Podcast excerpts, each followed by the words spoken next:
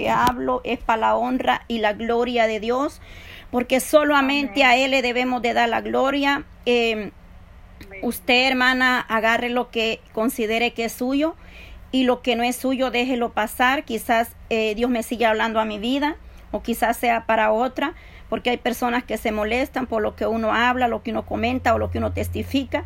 Pero bueno, hermana, yo siempre he dicho y siempre lo diré, lo que no es lo que no es para mí, yo no lo agarro, pero que Dios me ayude a agarrar lo que verdaderamente es para mí. Amén, porque de eso se trata. Dios viene hablando y Dios viene corrigiendo nuestra vida porque nos ama con amor eterno. Y yo siempre les he dicho que no soy perfecta, pero sí soy una persona que tengo temor a la presencia de Dios y a Dios, pues a Dios primeramente, porque Dios es un Dios santo, dice que es tres veces santo y Dios no puede ser burlado. Yo voy a dar testimonio, eh, hace un año, en octubre, nosotros tuvimos una prueba en mi familia, aquí en la casa, eh,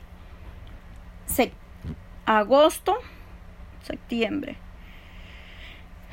Al principio de, agosto eh, nos avisaron que mi suegro había enfermado en México. Eh, tuvo, eh, él fue el primero de verdad de la familia que allá en México agarró lo que es el COVID, esa enfermedad que andaba ahí, bueno, que anda aún según rodando todavía, pero que el Señor tenga misericordia. Yo sé que muchos pasaron por ese proceso. Otros lo tuvieron y ni siquiera se dieron cuenta porque no se hicieron un examen. otros porque lo tuvieron y eran eh, solamente eh, no le dio síntomas ni nada, pero que mucha gente lo tuvo, lo tuvo. Fue muy raro el que no lo tuvo, y vuelvo y le repito, el que lo tuvo, algunos no presentaron síntomas y todo eso, pero otros sí presentamos síntomas. Bueno, en, en agosto empezó la lucha, eh, nos avisaron que mi suegro había caído enfermo eh, le dijeron que había salido al, COVID positivo y estuvo en su casa tratándose por un tiempo, lo tuvieron tratando, tratando, pero como él tenía lo que es diabetes, entonces él se puso, se iba poniendo malo, el oxígeno le, le iba bajando, le bajaba y llegaron a hospitalizarlo. Tomaron la determinación entre los hijos de hospitalizarlo a mí me afectó mucho eso porque lo monitoreábamos, o sea, nosotros de aquí lo estábamos observando a él eh, por cámara, que la verdad a veces yo pienso que hoy en día la tecnología ha avanzado mucho, pero hay personas que no todos son iguales, yo soy una persona muy sensible, entonces Em, yo pasé un, fue algo traumante lo que yo viví porque nosotros lo, lo monitoreaban, nosotros, los niños le hablaban, desde aquí le gritaban, abuelo, eh, te amamos, este, vas a salir de eso, te quiero mucho, abuelo, mis niños le gritaban y él, y él levantaba la mano que él nos oía.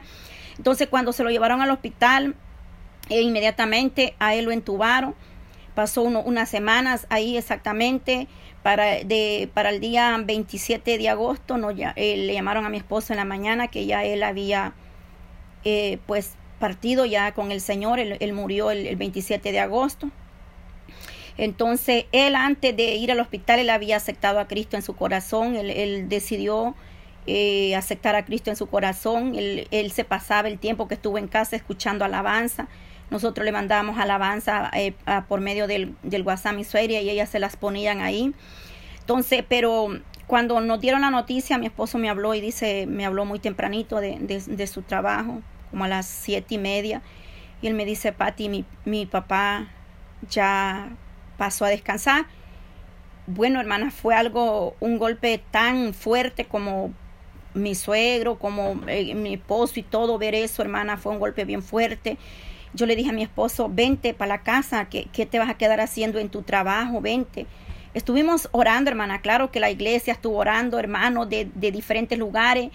Eh, estuvieron orando de otras de naciones, Cuba, Venezuela, de muchos países estuvieron unidos con nosotros orando. Eh, todavía no nos reuníamos en las oraciones aquí en línea, pero igual estábamos orando, hermana, por, por, por mi suegro y todo. Pero esa fue la voluntad del Señor, llevarse a mi suegro. Y entonces cuando ese día que mi esposo me habló, yo le digo, vente, y mi esposo me dice, ¿qué voy a hacer a la casa? Si yo me voy a la casa me voy a deprimir, pero pues yo podía sentir, ¿verdad?, el golpe para él. Yo le decía, vente, viejo, por favor, vente, no, no quiero que, que vengas manejando así, o sea, fue algo tan terrible eso, hermano, que la verdad le digo, yo jamás en mi vida había convivido con una persona tan cerquita que recibiera una noticia de ese impacto, o sea, es algo fuerte. Y yo, hermana, eh, sentía lo que mi esposo estaba sintiendo, pero a la misma vez yo tenía que ser fuerte, porque mi esposo, por, porque hermana, la gente dice, ay, en el mundo dicen los hombres no lloran, pero no, hermana, eh, eh, no, no es así. Hay, hay dolor, hay golpes que te van a hacer llorar. Entonces, yo tenía que ser fuerte porque tenía que darle a él palabra de aliento, porque él estaba muy mal. Y si yo me ponía mal, entonces ¿Qué era la fuerza? Solo estaba mi persona de adulto y aquí mis hijos son menores de edad. O sea, yo tenía que reanimarlo, darle ánimo, darle una palabra de aliento. Entonces fue algo tan duro, hermano, fue como un trauma que yo viví, algo tan terrible porque fue un golpe así de, tan repentino que eso pasó. Bueno, pasamos eso. Bueno, eh, fue el mismo día que lo sacaron del hospital, como ustedes saben lo que sucedió en ese tiempo. en esa misma día, esa tarde, lo fueron a, dejar a él a su lugar de descanso ahí. Fue algo tan rápido que incluso mucha gente en su pueblo ni siquiera sabía que él ya no estaba. Mucha gente preguntaban por él a mi suegra y mi suegra tenía que decirles no, él, él ya no está, el, el, el COVID pues lo llevó y todo eso. Y luego, hermana, pasamos eso, nos estábamos recuperando de, ese dolor en familia que estamos sobreviviendo. Mi esposo cayó pues como en depresión, en, en algo terrible. Y luego en septiembre, la segunda semana, de, el 27 de, agosto, pasó, pasó eso, que él murió. El segunda semana de septiembre en la casa nos ya nos todos salimos con positivo al COVID. Todos nosotros que somos cinco en la casa y los cuatro salimos positivos. El primero fue mi hijo mayor, él vino, empezó con mucho dolor de cabeza y, uno hermana quiere a veces y uno dice, no, pues tal vez es migraña. Y mi hijo me dice, mami, quizás sea migraña, tal vez no sea eso. Pero eh, nos fuimos, hermana. Mi esposo dijo, no, no, mi esposo estaba traumado. Eh, eh, él quedó, hermana, tan traumado de lo de su papá. Y nosotros nos fuimos, hermana, a hacer la prueba los cinco. Y cuando nos dieron los resultados, nos llamaron tres días, creo, a los tres días o dos días, no recuerdo ya muy bien si fueron dos o tres días. Nos dieron resultado y dijeron cuatro de ustedes salieron positivos. Uno salió negativo, mi esposo. Y, y por eso yo, hermanas, digo, muy raro esto de esa enfermedad, de ese virus, porque mi esposo salió negativo, convivía con nosotros. Es cierto, él se cuidaba, usaba su mascarilla en el trabajo y todo, eh, pero convivía con nosotros. Y mi esposo me dice, ¿sabes qué, Pati? Lo vamos a ver que fue la mano de Dios que me, me cubrió, me guardó para que yo pudiera atenderlos a ustedes, para que yo pudiera darles a ustedes. Eh, eh, él nos cuidaba porque nos, nos aislamos todos, nos separamos, unos, unos en la sala, otros en los cuartos y así. Eh, sucesivamente. Tuve varios días aislada. hermana, eso fue algo tan terrible. Yo le voy a decir que yo no le deseo eso a nadie. Nosotros tenemos que pasar por luchas y pruebas a veces y por procesos. Y algo que yo aprendí de estos procesos y de esta enfermedad, de esa pandemia, fue aprender a valorar lo que no sabemos valorar. Cuando tú te aíslas, es horrible, porque tú anhelas estar al lado y a la par de tus seres queridos, pero a la misma vez tú dices, no puedo porque eh, lo voy a enfermar. Pero sabes algo, yo ahí aprendí yo ahí en ese proceso, cuando el Señor me lleva, me tenía sola, mi esposo me ponía el té en una sillita allá afuera en la puerta, a mis hijos igual a todo. Él nos, nos cuidó, nos atendió, nos hacía puro caldito, hermana, puro caldito que yo ya no quería saber ni pasé un buen tiempo después de eso, hermana, que yo no quería ni saber de caldo y de té ni se diga porque él nos hacía té de cebolla y todo, ya saben ustedes la receta que le daban a uno. Y terrible, hermana, los síntomas no fueron serio, gracias a Dios, porque los síntomas que a nosotros nos dieron no fueron serios, pero psicológicamente nosotros quedamos como traumados por lo de mi suegro, por lo de nosotros acá, que eso fue casi seguido, dos semanas o tres de que mi, suegro había sido enterrado, a nosotros nos cayó esa, esa enfermedad aquí. ¿Dónde lo, lo cogimos o dónde lo agarramos o dónde nos infectamos? Ni siquiera sabemos ni siquiera sabemos, porque nosotros nos cuidábamos, nosotros dejamos de, eh, de, evitar convivir, de por sí yo soy muy poca de andar en convivencias o, cosas así, y evité recibir visitas, estar, eh, salir, yo definitivamente mi esposo dijo, los que si no se cuidan, muy mi familia puede ser, pero aquí yo no lo recibo. Entonces, eh, y así, porque era un trama que habíamos tenido con lo de mi suegro. Bueno, nos fuimos recuperando, bendito Dios. Yo, supuestamente, la doctora me dijo, tienes que estar aislada 12 días. 12 días tienen que estar aislados. Y yo contaba los días, hermano. Y yo ya no soportaba más. Yo, yo estaba en ese cuarto, eh, yo no dormía. A mí me, agarraron los nervios, hermana, porque yo soy una, persona nerviosa, pero yo de verdad renuncio todos los días a esos nervios, porque ser nervioso no es nada bueno. Eso es un espíritu muy malo que no debemos de tenerlo. Y yo todos los días le digo, Señor, todos estos nervios se van fuera, se van fuera de mi vida porque es algo estresante, desesperante. A mí me agarraron los nervios, yo no, yo no dormía. Yo me tomaba tantas pastillas, hermana, que eran tantas. Yo me tomaba hasta dos pastillas para mm, naturales de nervios, nerviosin, que le llaman en mi país, que son para los nervios o nerviosina. Yo tomaba dos y a cada rato me tomaba esas pastillas porque yo quería sentir paz, pero yo sentía es algo horrible. Lo, eh, no aguanté los 12 días. Yo creo que a los 8 días yo, yo, me salí, yo me salí del cuarto y le dije a mi esposo, yo estoy bien, yo necesito salir porque si no yo me voy a me voy a morir aquí, me voy a asfixiar, me voy a enfermar más. Y yo eh, creo que estuve solamente ocho días. Yo después salía, salía al porche, yo respiraba aire puro. Yo sentía bien cuando yo salía afuera. En mi cuarto hay una ventana que me, me va para el lado de mi vecina. Y esa señora yo por la ventana la veía, que ella andaba allá afuera. Eh, que ellos salían hasta eso, uno aprende hasta valorar el salir afuera, a tomar el aire, a convivir, a estar con los tuyos. Eh aprecias lo que es un momento en tu familia cuando antes no lo valorábamos. Yo aprendí eso, hermana, en ese proceso. Algo, algo que le quiero decir y lo, por experiencia propia, yo hablo de lo que yo viví. Yo no me gusta hablar de lo que otra gente ha vivido porque yo siempre he dicho, nadie lo va a hablar bien que el que lo ha vivido. Entonces, eh, le estoy contando mi testimonio. Para la gloria de Dios, en ese tiempo estábamos en el grupo de, de del altar de oración, que estaba muy activo ese grupo en ese momento, eh, orando a la una de la mañana. Yo a esa hora me conectaba en el altar de oración con mi hermana Evelyn y yo entraba a la oración. Ellas oraban, todas oraban, así como nosotros aquí a veces abrían el micrófono, todas otras veces algunas en silencio. Ellas oraban mientras yo estaba vomitando de los nervios, del malestar. Yo, ellas orando y yo en el baño vomitando, desesperada. Yo sentía que no podía más y todo terminaba la oración y yo no podía dormir. Yo trataba de dormir en el día un poco lo que podía. ¿Y por qué usted, a veces la gente no entiende y dice, ah, no entiendo por qué le hermana Pati graba los audios de oración? ¿Sabe por qué lo grabo? Y hoy le voy a decir por qué lo grabo. En Telegram hay muchos canales. Las cosas, hermanas, si usted las quiere usar para bendición, las puede usar para bendición. Si usted las quiere usar para otra cosa, las va a usar porque el que busca haya. Y si usted anda buscando otras cosas, usted lo va a hallar. Pero si usted busca las cosas para beneficio y, y bendición de su alma, usted va a hallar lo que usted busque. Mucha gente me decía, no, que Telegram hay muchas cosas y que no sé qué, ok. En Telegram, hermana, hay muchos canales y hay muchos grupos, los cuales son de mucha bendición. A veces me es imposible estar en muchos porque soy de andar en pocos porque pues no puedo atender tantas cosas a la misma vez, no puedo estar leyendo en tanto grupo, entonces soy de poca. Yo estaba en varios grupos, pero decidí quedarme en un grupo. En ese grupo compartían los, las oraciones breves que a veces con el permiso de ella yo las comparto en mi canal de Telegram que se llama Oración y Enseñanzas Bíblicas y también las comparto en el grupo de Madres en Oración otras veces los he compartido en el grupo de Orando unos por otros de mi hermana, que ella es de México. Ella tiene unos, eh, un grupo en WhatsApp que se llama Vencedores.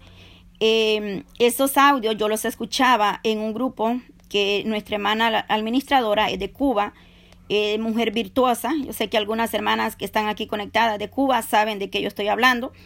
Algunas están por ahí quizás en ese grupo. Y entonces ella compartía los audios. Mi hermana, yo la conozco por eh, Gisela, Gisela, algo así. Entonces, eh, ella compartían todas las noches. Esos, esos audios son de 5 a 6 minutos, no son muy largos. ¿Por qué yo comparto los audios? Porque cuando yo estuve en ese proceso, que yo no podía dormir y no tenía paz, yo escuchaba los audios de esa hermana. Y cuando yo escuchaba esos audios, mi, mi alma, mi ser estaba en paz. Cuando yo escuchaba esas oraciones, yo sentí una paz. Y yo, hermana, en ese grupo, empecé a buscar ahí en el, en el canal o grupo hay separaciones, te dicen multimedia, archivos y audio y todo eso. Entonces me fui a audios y empecé, hermana, a oír todos los audios que esa hermana había compartido en ese grupo. Y yo todos los días, hermana, en ese grupo hay muchísimos audios de, de, diferentes temas, pero yo sentía mucha paz cuando yo escuchaba ese audio de la hermana Gisela. Y todas mis noches, hermana, yo me la pasaba escuchando esos audios. Terminaba uno de seis minutos, seguía con otro, seguía con otro. Y a mí las oraciones que yo escuchaba me confortaban, me daban paz. Me daban paz. Y usted me va a decir, eh, eh, y es por eso la razón que yo comparto los audios de, oración, no todos, porque hay unos que son muy privados de acá del grupo. Cuando Dios me pone el sentir, yo grabo unos y los comparto. Cuando Dios no, no. Entonces, ¿qué le quiero yo decir? A través de las oraciones, a través de un audio, a través de una palabra, otros reciben bendición. En ese momento, esos audios a mí me ayudaron muchísimo. Y yo pasaba todas las noches. Yo recuerdo que mi hermana Paula me decía, hermana Patti, no deje de comer aunque sea tres bocaditos, pero coma, me decía, porque yo, hermana, nada me, me caía en el estómago, todito. Ya por último, hasta el agua, el suero, los jugos, los té, la sopa, ya, ya no, mi estómago ya no, yo ya no lo soportaba en mi, en mi estómago, no, todo, todo, hermana, todo. Y, y otros síntomas. Y, y, y, yo estaba sintiéndome, hermana, muy débil, perdiendo mucha fuerza, yo me, desmayaba. Le decía a mi esposo, yo no puedo, ya, ya siento que me, me, paraba y me iba de lado, quedé tan débil. Fue una debilidad tan horrible que hasta me costó recuperarme. Yo pasé un año en tratamiento, un año, seis meses en tratamiento para la ansiedad, para los nervios. Y yo ya hablé de esto que la, doctora a mí me había dado como 10 botes de pastilla. Uno para dormir, otro para la depresión, otro para la, para la para ansiedad, otro para eh, los pensamientos, otro para la tensión muscular. Eran tantos los botes que, que habían que al final yo dije, no puedo seguir así. Yo no puedo depender de una pastilla. Y empezamos, hermana, entonces a levantar oración en este grupo. Empezamos a levantar oración, porque a mí el Señor me exhortó y me dijo, si tienes un grupo y lleva por nombre, orando unos por otros, debe de haber oración. Y fue entonces cuando yo empecé a hablar con las hermanas que se pudieran unir y empezar a orar y a orar. Y la oración a mí me ayudó muchísimo en, en ese proceso que yo estaba pasando de, de ansiedad, de estrés, de, de, desolamiento, de tristeza que yo sentía. Yo sentía, hermana, era un miedo. Eh, yo estuve muy mala, incluso mi esposo hizo el culto de acción de gracia de mi niña por sus 15 años. Yo le quiero decir con todo esto que yo estuve presente en ese culto, pero de verdad le digo que cuando yo veo las fotos y yo veo mi rostro, yo no lo puedo creer. En mi rostro aparentemente yo estoy bien, pero en realidad yo en ese culto poquito paz faltó para que yo cayera desmayada y yo fui a parar a emergencia ese día. Y cuando yo veo la foto de ese culto, usted no, mi rostro se ve radiante y yo digo, ¿cómo es posible? Si yo estaba, hermanas, que yo me caía yo recuerdo que aún antes de salir al culto, yo les pedí a los pastores que oraran por mi vida porque yo sentía que me caía muerta, hermana. Yo sentía que ya no podía más. Llevaba días sin comer, que mi estómago no, no recibía el alimento. Era como peor que una mujer que está empezando a salir embarazada. Todo yo lo sacaba, todo lo vomitaba. Y para contarle y no hacerle tan largo esto, yo terminé en emergencia. Estando en la camilla de hospital, el hombre me dijo, ¿qué trae? Yo le dije, yo traigo de todo, me duele mi cabeza, mi estómago, yo traigo vómito, yo siento que me desmayo, yo siento... Y le dije todo que el hombre inmediatamente agarró un, radio de eso y llamó y pidió una silla de ruedas y me llevaron, me atendieron así, pero corriendo. Porque yo le dije al hombre que yo no aguantaba ya. Y me atendieron. Cuando yo estaba en la camilla de ese hospital, yo tuve miedo y le dije, Señor, no quiero quedarme aquí internada. Yo no me quiero quedar aquí, por favor, no lo permitas. Y cuando yo estaba llorando, hermana, en esa camilla, yo le dije, Señor, dame una palabra. Yo necesito saber que tú estás conmigo. Y el Señor me regaló, hermana, este verso, Romanos 8, 28. En esa camilla, el Señor me regaló ese verso. Y yo le dije, Señor, aunque no entiendo este proceso y es muy duro, pero tú me estás diciendo que todas las cosas me ayudan para bien. Y en esa, en esas, en esa ida a ese hospital en emergencia me volvieron a hacer el examen. Yo no quería, pero la mujer me dijo, no te vas si no te haces el examen de nuevo. Y me lo hicieron. Con tal de venirme, yo le dije, ok, hágamelo. Y me lo hicieron y me volvieron a llamar que había salido positivo de nuevo. Cuando fui con la doctora, ella, eh, yo no, eh, la doctora me dijo, tú volviste a salir positivo. Y yo le dije, sí. Y me dijo ella, el, el, el, proceso para que ese virus salga del cuerpo es de 75 días. El virus todavía está en tu cuerpo, pero ya no lo puedes pasar a otra persona. Pero en tu cuerpo está y por eso tú estás sintiendo los malestares que estás sintiendo, las náuseas, que el estómago no te permite el alimento, porque tú está tu cuerpo procesando todo eso. Para todo esto, hermana, mi familia, mis hermanos, mi hermana en El Salvador me tenía oculto que mi papá estaba bien grave con lo mismo. Todos allá en El Salvador se habían enfermado y, yo era la única que yo no sabía porque no me decían, porque ellos sabían mi condición de salud que yo estaba y ellos pensaron y dijeron, si nosotros le decimos a mi, hermana que mi papá está muy malo, esta se va a poner más mal. Mi papá estuvo tan grave que mi papá cuando me contó ese testimonio, mi papá lloró. Mi papá me dijo, hija, yo estoy por un milagro de Dios. Mi hermana lo llevó al doctor y el doctor cuando lo vio tan malo, el doctor le dijo, no estamos atendiendo gente con, con, el COVID, llévatelo al hospital si quieres, pero aquí no lo vamos a atender. Y mi papá dice que le dijo a mi hermana, llévame para la casa, pero a un hospital no me vayas a, a meter. Mi, mi, papá me lo contó después todito lo que él pasó, me lo contó mi hermana y me dijo, mi papá se vio tan malo, Pati, que por un milagro está de pie. Mi papá cuando yo lo vi, que yo llamé con él y lo vi por videollamada, estaba bien, bien como queda una persona muy enferma, debilitada. Y hermana, y cuando yo llamaba, el enemigo es tan mentiroso y es tan astuto. Por eso yo le digo, hermana, uno tiene que cerrarle las puertas al enemigo.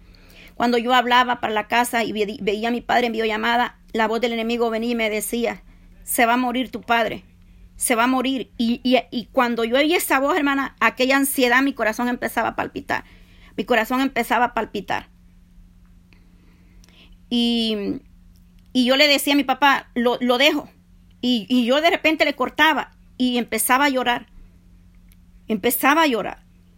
Porque era algo tan horrible. Por eso le digo, el enemigo es astuto. Y nosotros tenemos que reprenderlo.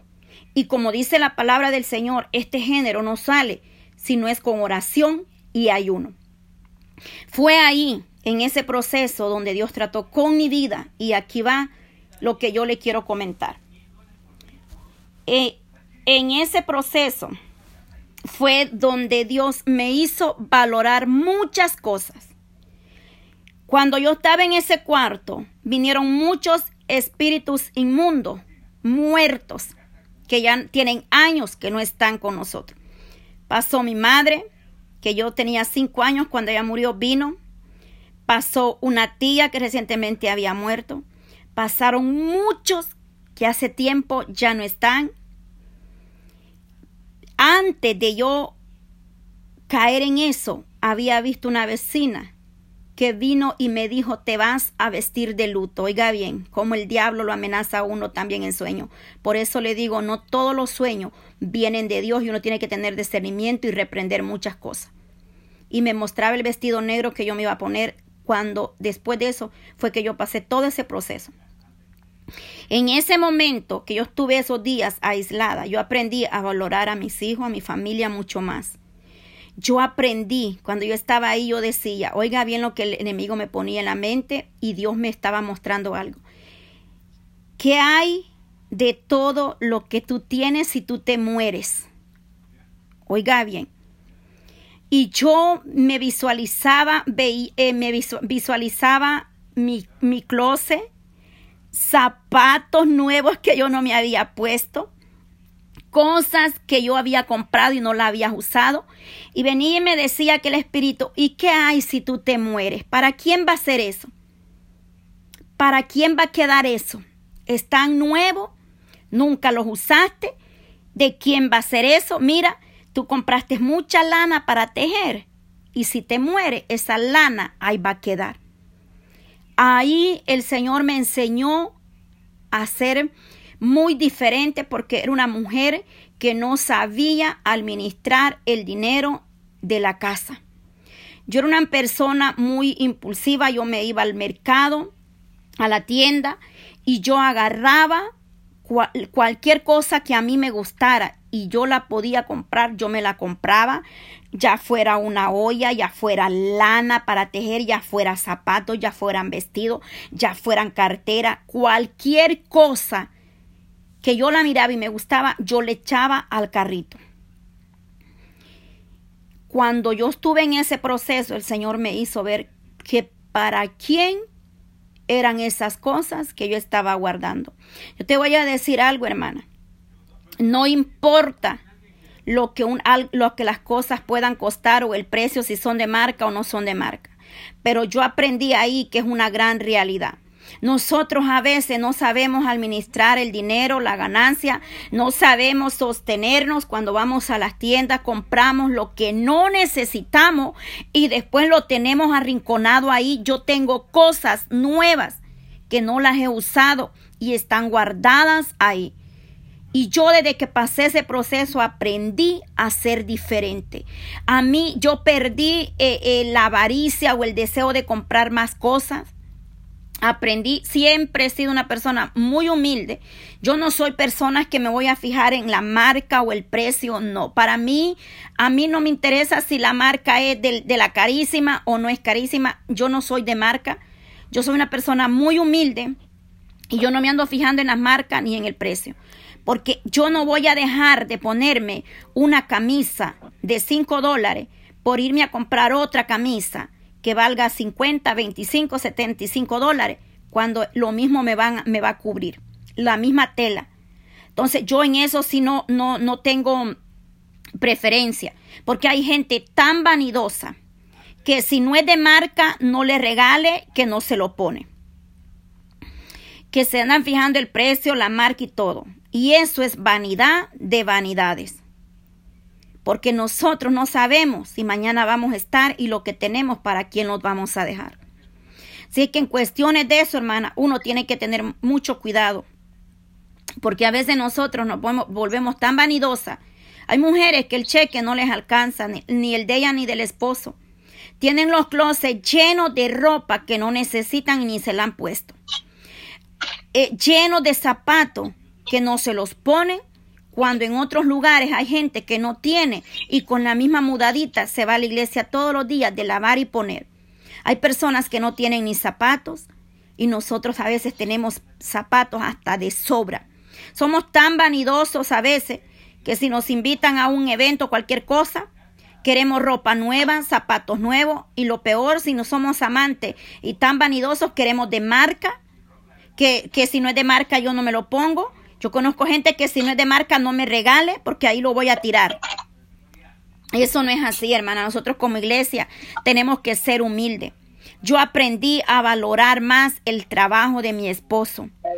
Aprendí a valorar que ese hombre se suda trabajando duro allá en, el, en el, su trabajo para darnos lo que él puede darnos y que nosotros tenemos que aprender a valorar lo poquito mucho que ellos ganen ser mujeres sabias, no gastar en lo que no tenemos que gastar, porque hay muchas cosas que nosotras a veces las agarramos, las compramos y solamente por comprarlas. Y eso a Dios tampoco le agrada. Yo aprendí eso. Yo aprendí a, a, evitar de andar agarrando y comprando lo que no necesito. Si yo hoy compro algo es porque lo necesito. Si yo hoy compro algo es porque lo voy a ocupar, pero no como antes que yo agarraba todo y lo traía y, todavía, como vuelvo y le repito, tengo cosas ahí que no las he usado. Pero yo en ese proceso aprendí a valorar mi familia, aprendí a valorar el, el tiempo allá afuera, el aire libre, la naturaleza. Aprendí a valorar que las cosas no debemos de ser tan codiciosos ni hablar de, de cuestiones de, de, moda. Porque si yo te hablara de cuestiones de moda y de marca, hermana, hay mucho que decir y yo no termino hoy. Usted, nosotros a veces nos ponemos que, que ropa de marca y usted ni siquiera sabe. que hay muchas marcas que son satánicas, que son pactadas. Hay una marca de cartera que se, que trae una serpiente enrollada y la gente, ay, le gusta esa marca. Le gusta esa marca y marca satanista que trae incluso hasta el pelaje o, la, o la, el cuero de la serpiente. Trae el, el, el, signo de la serpiente y es una marca muy carísima. Y por eso le digo, no quiero entrar en detalle. Y después por eso es que hay atadura, que no bastan solamente con estar con una oración así tan sencilla. Hay cosas que tenemos dentro de nosotros, en nuestra casa, en, nuestro, en nuestra ropa, en nuestras carteras, en nuestros zapatos, y ni cuenta los damos. Son cosas pactadas, son cosas satánicas. Para empezar, eh, sacrifican animalitos para quitar el cuerito y, y vender eso tan caro. Modas que de Italia, que de Francia y de todo, hermana. Detrás de todo hay ocultismo, aunque usted no lo crea. Por eso es que hay gente, una niña, una hermana me, me contaba un testimonio, que una niña siempre miraba serpiente en la cama de la mamá. Y, y, a veces así nos pasa, hay ataduras que van más allá, que ahí es donde dice hay género que no sale si no es con oración y ayuno, porque nosotros mismos tenemos cosas en, en nosotros, en, la, en, la, en, la, en los closets, en el hogar, en el cuarto. Hay cosas que no deberían de estar. Pero que el Señor nos ayude a ser sabios y ser entendidos, porque solamente Dios nos va a ayudar a que nosotros seamos alumbrados. Muchas cosas que a Dios no le agradan y nosotros a veces, por eso hay ataduras, hermanas, en nosotros mismos, porque nosotros mismos le hemos abierto puerta al enemigo. Nosotros mismos abrimos puerta al enemigo. Aquí hay gente que tenía que oír este testimonio y decidieron salirse porque sabían que Dios les iba a hablar a su vida. Aquí hay gente, y Dios me está dando nombre, que mejor se salieron porque no quisieron oír lo que iba a ser de bendición para su vida. Porque son mujeres vanidosas que les gusta andar bien lujosas. Y, y son gente que quieren andar a la moda con marcas y no saben que en realidad ahí hay cosas ocultas en esas marcas y en esas modas. Yo aprendí a ser más humilde porque el Señor me dijo, en este proceso te quiero enseñar esto y esto. Y ya yo les dije lo que yo aprendí. Y yo ahora voy a la tienda y yo puedo ver cualquier cosa y lo veo y ya no me llama la atención como antes. Algo que a mí me llamaba mucho la atención era comprarme mucha lana, porque en el crochet, y que esto yo lo usaba como para hacer arte o trabajos artesanales, en el crochet, para uno de crochetera, no, no hay, eh, ¿cómo decirle? No hay un límite. Uno, entre más colores hay, uno hace tantas cosas bonitas. Pero el detalle no está en que pueda comprar toda la lana que yo quiera, sino es lo que el Señor me hizo reflexionar en ese cuarto. Si tú mueres hoy, ¿para quién va a quedar lo que tú estás guardando? Eso es el punto importante, la clave de lo que Dios me hizo ver en mi vida, de andar en, guardando cosas caras, gastando el dinero en lo que yo no voy a ocupar. Y eso yo lo aprendí en ese momento. Y el Señor me dijo, te quiero más humilde. Y muchas veces nosotros nos pasa eso, hermano. No queremos ser humildes. Queremos andar de fachosas. Queremos andar maliciosas. A veces para la iglesia nos vestimos como que si vamos a una pista de modelaje, las mujeres. Lamentablemente, no solamente mujeres, hay hombres bien fachosos también. Y lamentablemente de eso Dios no está agradado. Porque el Señor nos dice, en este mundo estamos, pero no somos de este mundo. Nosotros no podemos andar imitando lo que el mundo hace. Nosotros, es, dice, oh almas adúlteras, y con esto voy a ir terminando, para no quitarle más su tiempo. Dice allá en Santiago, gloria a Dios, oh almas adúlteras, que no sabéis, dice que la amistad de este mundo es, es enemistad con Dios.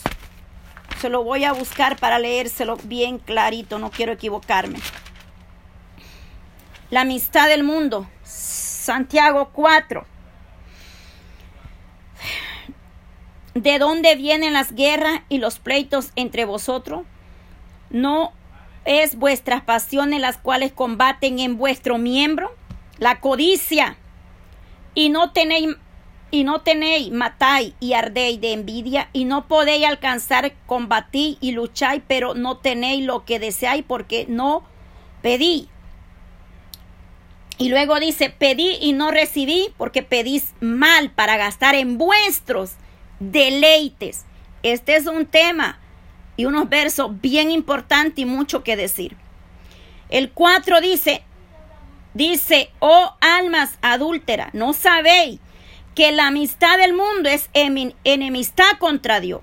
Cualquiera pues que quiera ser amigo del mundo se constituye enemigo de Dios. ¿O pensáis que la escritura dice en vano el espíritu que en él ha hecho morar en vosotros? Nos anhela celosamente. Pero él da mayor gracia por esto dice Dios resiste a los soberbios y da gracia a los humildes. Someteos pues a Dios, resistí al diablo y huirá de vosotros. Acercaos a Dios y Él se acercará a vosotros. Pecadores, limpiad las manos y, vuestro, y vosotros los de doble ánimo, purificad vuestros corazones. Afligíos y lamentad y llorad Vuestra risa se convertirá en lloro y vuestro gozo en tristeza. Humillaos delante del Señor y Él os exaltará. Poderosa palabra. Con eso yo quiero terminar este testimonio. Dios nos manda a ser humilde. Dice que pedimos mal, porque a veces pedimos para los deleites en vuestra propia carne. A veces igual administramos, a veces envidiamos lo que el otro tiene, codiciamos. El, la mujer codicia el marido de la otra. El hombre codicia a la mujer del otro. La mujer quiere andar como anda la otra, toda taconuda, toda aquí, toda allá. Todo, todo lo que nosotros hacemos con las intenciones que lo hagamos, Dios lo conoce. Dios sabe cuando se hace algo con una mala intención y con malicia delante de Dios, vuelvo y lo repito, estamos descubiertos. Eso es uno de las grandes cosas que Dios ha hecho en mi vida. Dios nos ha dado la fuerza hasta este momento, nos ha bendecido y nos ha enseñado, como les dije en la mañana, si tengo, igual sé vivir y si no tengo, igual sé vivir. En la abundancia y en la escasez sigo siendo la misma. Tenga o no tenga, yo soy igual porque yo he aprendido yo vengo de, muy, de un hogar muy humilde, que perdí a mi madre cuando yo tenía cinco años y las que ya escucharon el testimonio saben lo que yo les comenté de ese día. Pero lamentablemente hay gente que aquí cuando llega a este país se vuelve muy fachosa, muy codiciosa y más si tienen bienes personales o materiales, se vuelven tan orgullosos y quieren ver de menos al que no tiene nada cuando delante del Señor tengamos o no tengamos, seguimos siendo los mismos. No hay grande, no hay rico, no hay pobre. Somos igual y valemos la sangre de Cristo. Señor dijo, es más fácil que pase un camello por el ojo de, de una aguja y no un rico en los reinos de los cielos. Gente que está guardando tesoros en esta tierra, pero su alma está yendo derechito al infierno. ¿De qué nos sirve tener eh, tantas cosas si nuestra alma perece o se pierde. Eso es lo que yo sentí compartir hoy, hoy con ustedes. Dios sea dándole a usted la confirmación. Pregúntele al Señor por qué puso que yo hablara esto. Yo no lo sé. Pero lo que quiero decirle es que seamos más humildes, que en el proceso te sientes y le preguntes al Señor por qué estoy pasando esto. En el proceso Dios te va a enseñar algo. En el proceso Dios te va a estar enseñando siempre algo. Quizás Dios esté tratando con tu carácter, quizás Dios esté tratando con tu paciencia. Quizás Dios está tratando, moldeando tu vida. Y es que no se logra la paciencia si no hay prueba y si no hay lucha. En Santiago dice, Santiago 1, hermanos míos, tened por sumo gozo cuando os halléis en diversas pruebas sabiendo que la prueba de vuestra fe produce paciencia. Mas tenga la paciencia su obra completa para que seáis perfecto y cabales sin que os falte cosa alguno. En el proceso algo Dios te va a enseñar. El problema es que nosotros no nos sentamos a meditar y a preguntarle al Señor, ¿qué quiere de mí? ¿Qué me estás enseñando en este dolor, en este proceso y en esta prueba? Pero algo Dios te está enseñando. Y recuérdate el, el verso que el Señor me regaló en esa camilla de hospital. Yo lo dije hace rato, el verso que el Señor me regaló cuando yo estaba con mis lágrimas, pidiéndole al Señor misericordia, que no quería quedarme ahí en ese hospital. Romanos 8, 28. Recuérdate ese, ese verso si estás en un proceso, que sientes que ya no puedes más. ¿Qué nos dice Romanos 8, 28? Y sabéis que a los que aman a Dios, todas las cosas les ayudan a bien. Esto es a los que conforme a su propósito son llamados. Todas las cosas nos ayudan para bien. Quizás tú digas, yo ya no puedo más este desierto. Quizás tú digas, yo ya no aguanto más este dolor. Otras dicen, ya no le siento sentido a la vida. Eh, vete a Romanos 8:28 y pregúntale al Señor qué quiere de mí en este duro proceso. ¿Qué quiere de mí en esta prueba? Porque la palabra de Dios no se equivoca. Ni Dios se va a equivocar en lo que nos hace pasar. Si estás pasando por algo es con un propósito.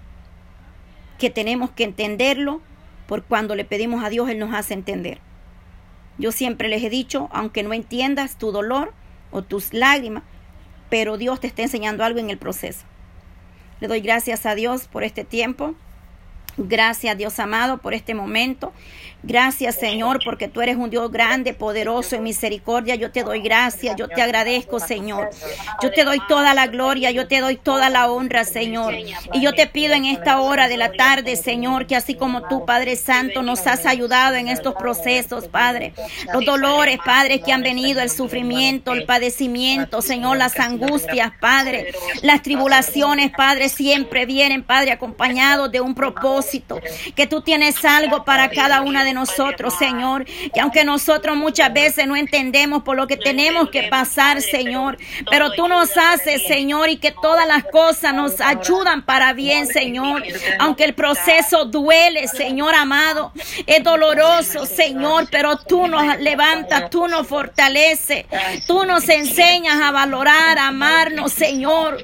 Tú nos enseñas que hay cosas que tienen que despojarse, Padre que tenemos que despojarnos de toda avaricia, de toda codicia, de todo aquello, Padre, vanidades, Señor.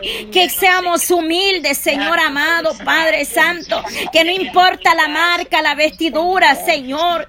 Oh, poder de Dios, ¿de qué sirve vestirme de marca, Señor? Si mi alma se pierde, Padre Santo, ten misericordia, Señor. Todo, todo perecerá, Señor amado, Padre Santo, vanidades, vanidades, Señor, es todo en este, bajo de este sol, Señor amado. Oh, poderoso Dios, dice claramente que tu palabra es la única que permanece para siempre, Señor. Dice que todo perecerá, cielo y tierra pasará, pero el que hace la voluntad de Dios permanece para siempre, Señor. Ayúdanos a hacer tu voluntad, Padre, aunque nos cueste, amado Dios. Señor, hay muchas cosas que tú has hecho en nosotros, Padre, pero a veces no las hablamos, no las decimos, Señor. Yo te doy gracias por estos medios, Padre, donde podemos compartir una palabra, Señor, que pueda llegar al corazón que está afligido, aquel que está triste, Señor, tú lo consuelas a través de un audio, a través de una alabanza, a través de una palabra, Señor, que tú nos ayudes, Padre, a llegar a esos corazones sedientos, necesitados a confortarnos unos a otros, Señor. Úsanos para tu gloria, Señor. Úsanos para tu gloria, para alabanza suya, Señor. Porque hay muchos que están en depresión, muriendo en soledad, en tristeza, Señor. Están ahí aislados o oh, solos, Padre. Necesitan una palabra de aliento, Señor. Necesitan alguien que les hable, Señor amado. Aquellos que se sienten solas y tristes Señor. Sí, mi Dios. Yo te pido que les des la fuerza, Señor, que las levantes, las fortalezcas, Padre. Mira esa joven, como decía hace rato, Señor. No le siento sentido a la vida. Quisiera ser pajarito y volar, Señor. Así las almas se encuentran. Esa joven no le siente sentido a la vida, Señor. Ten misericordia de ella, Padre Santo. Tú sabes de quién te hablo, Señor. Padre, ayuda esta joven a salir de la droga, Señor, porque así claramente no le va a encontrar sentido a la vida, Señor. Solo en ti hay esperanza, Señor. Solo en ti hay solución. Solo en ti le vamos a hallar sentido a esta vida, Señor. Nada de lo que este mundo ofrece tiene sentido, Señor. Solamente en ti hay paz, gozo, Señor. Gracias, gracias, Señor. Conforta a mis hermanas, Señor. No importa lo que estés pasando, iglesia. No importa lo que estés pasando, quizás te sientas débil, quizás te sientas triste, pero cobra ánimo, cobra ánimo, recuérdate lo que dice el Salmo 121. Alzaré mis ojos a los montes. ¿De dónde viene mi socorro? Mi socorro viene de Jehová que hizo los cielos y la tierra. De ahí viene tu socorro, aleluya. De ahí viene nuestra fuerza, gracias Señor. Gracias, gracias, Padre. Bendice a mis hermanas que están ya llegando a sus iglesias, Señor. Dales una doble porción, Espíritu Santo. Derrámate en cada uno de ellos, Señor. Que haya presencia, que fuego caiga de lo alto sobre sus vidas, poder de Dios, Señor. Llénala, llénala de tu gracia, Señor. Que no salga como entraron. Quizás llegaron con dolencia, enfermedades, Señor. Quizás llegaron tristes pero ahí paséate Nazareno en esos lugares. Y ayúdanos, Señor Padre Santo, a no querer más de lo que no, no necesitamos, amado Dios. Gracias, gracias, Señor. Gracias, Señor, gracias, gracias. Oh, Señor, gracias, gracias, Señor. Gracias, gracias, Padre. Mi alma le alaba y le bendice, Señor. Yo sé, Padre Santo, que hay momentos de tristeza, de dolor, Padre. Pero es necesario cobrar ánimo, Señor. Es necesario confortarnos. Es necesario, ay, santo, santo, santo. Mediten el Salmo 119, pueblo, mediten ese salmo. Medita en el Salmo 119, allí hallarás mucha fortaleza espiritual. Ahí Dios va a hablar a tu corazón, aleluya. Ahí el Señor nos vivifica a través de su palabra. Lea ese salmo, amada hermana, iglesia, lee ese salmo. Gracias, Señor, gracias, Padre, Hijo y Espíritu Santo. Gracias, Señor. Amén y amén. Gracias, Señor.